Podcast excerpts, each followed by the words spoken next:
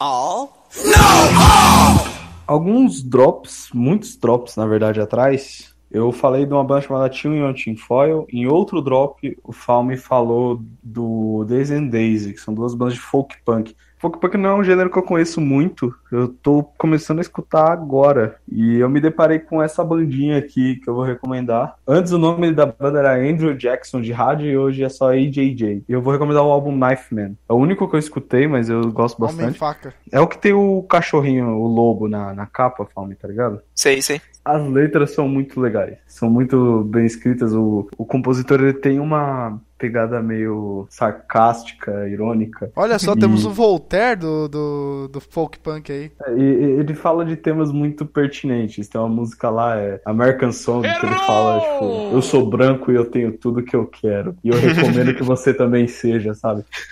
Música, é sério, a música inteira fala, tipo, de, de racismo, de homofobia, de machismo. Tudo de uma forma muito sarcástica, irônica. É muito legal. Todas as músicas têm essa pegada, assim. É aquele som sim simples mesmo. Não é tão sujo quanto um Days and Days da vida. é bem sujinho mesmo. Ele é bem longo, assim, tipo, acho que 40 minutos e 15, 16 músicas. É música pra caralho. Normalmente, a, o álbum mais conhecido deles nem é tipo esse, né? É o do coelho da capa. People Who Can Eat People Are the Luckiest People in the World. Então, tipo, Sério? Cara, é assim, porque acho que são a, acho que é a primeira, a primeira parte que você recebe do, do, do, desse folk punk. E é uma coisa, tipo, muito perigosa, porque acho que dentre todos os outros álbuns dele, acho que esse é um dos mais crus. O do Coelho? É, o do Coelho. Ah, sim. Ele é muito seco, ele, ele, ele tem uma coisa de folk punk meio raiz, é meio bizarro. Ele não tem cuspe, né?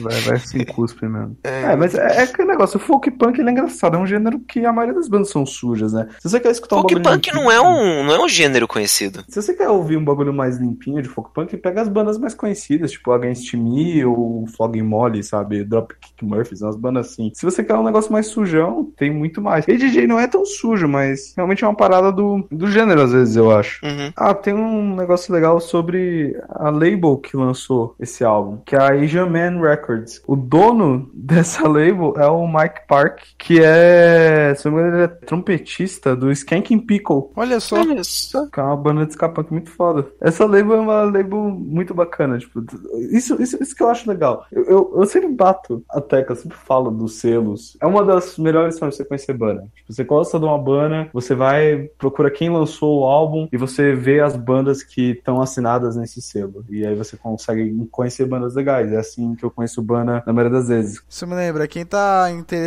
em Symphonic Metal e Golf Metal, vai pra Napalm Records. É Napalm ou Nuclear Records agora? Não lembro. Nuclear Blast. Nuclear, Nuclear Blast. Blast. Isso. E é isso. A, a banda é AJJ. O álbum chama Knife Man. E a música que eu vou recomendar é uma música que eu vou só falar uma parte que ele fala na música que acho que ilustra muito bem esse álbum. Eu odeio músicas choronas como essa, mas eu não, não tenho dinheiro para pagar um terapista. Desculpe, caras. Tomem aqui um solo.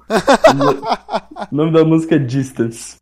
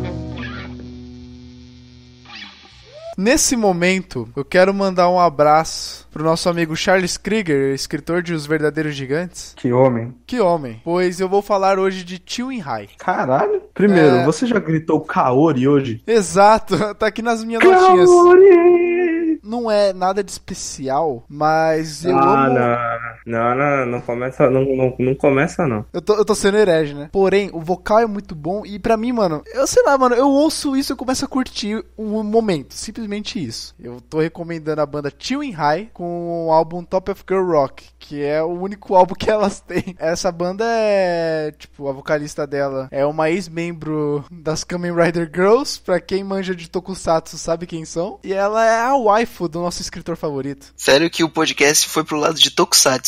Cara, eventualmente tokusatsu... ia. eventualmente ia. É só questão de tempo. Mas não tem só a Kaori, né? Tem o, o guitarrista da banda, é o Ayano, que é um puta do guitarrista foda. Exato. E é o, o do, do, de outro amigo nosso, o Jardel. Veja só. Tokusatsu, pra quem não manja, é tipo seriado japonês super-herói. É, tipo, não, não, não, é isso, cara. É Power Rangers mais roots. Imagina o Godzilla de 1900 e bolinha. É aquele que dá enterrada de basquete. que eu lembro de um dos Godzillas onde ele dá um golpe de luta livre no inimigo, mas. Ele literalmente levanta os pés e sai, tipo, decolando assim em direção. o álbum que eu vou recomendar da banda Chewing High Top of Girl Rock, de 2015. E a música que eu vou botar pra tocar aí é a Hatena Kitabi. Oh!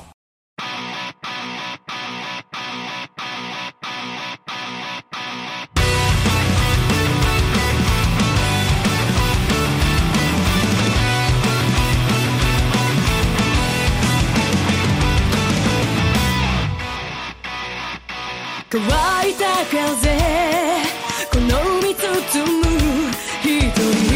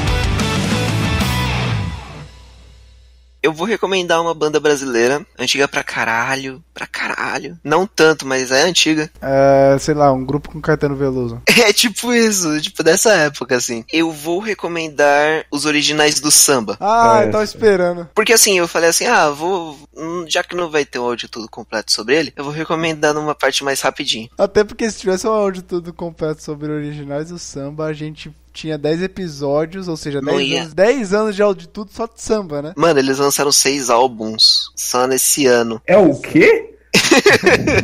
Maluco, os caras é mais produtivos do que, sei lá, velho. Pastelaria, Rapaz, Não tem como, não, mano. Uh. Ah, vai ver, eles pegaram a manjaria. Ai, caraca, do El Chan, né? É, porque, mano, 90% das músicas é Lele. Lele, lele, lele, lele, lele. Tá ligado que isso não é El Chan.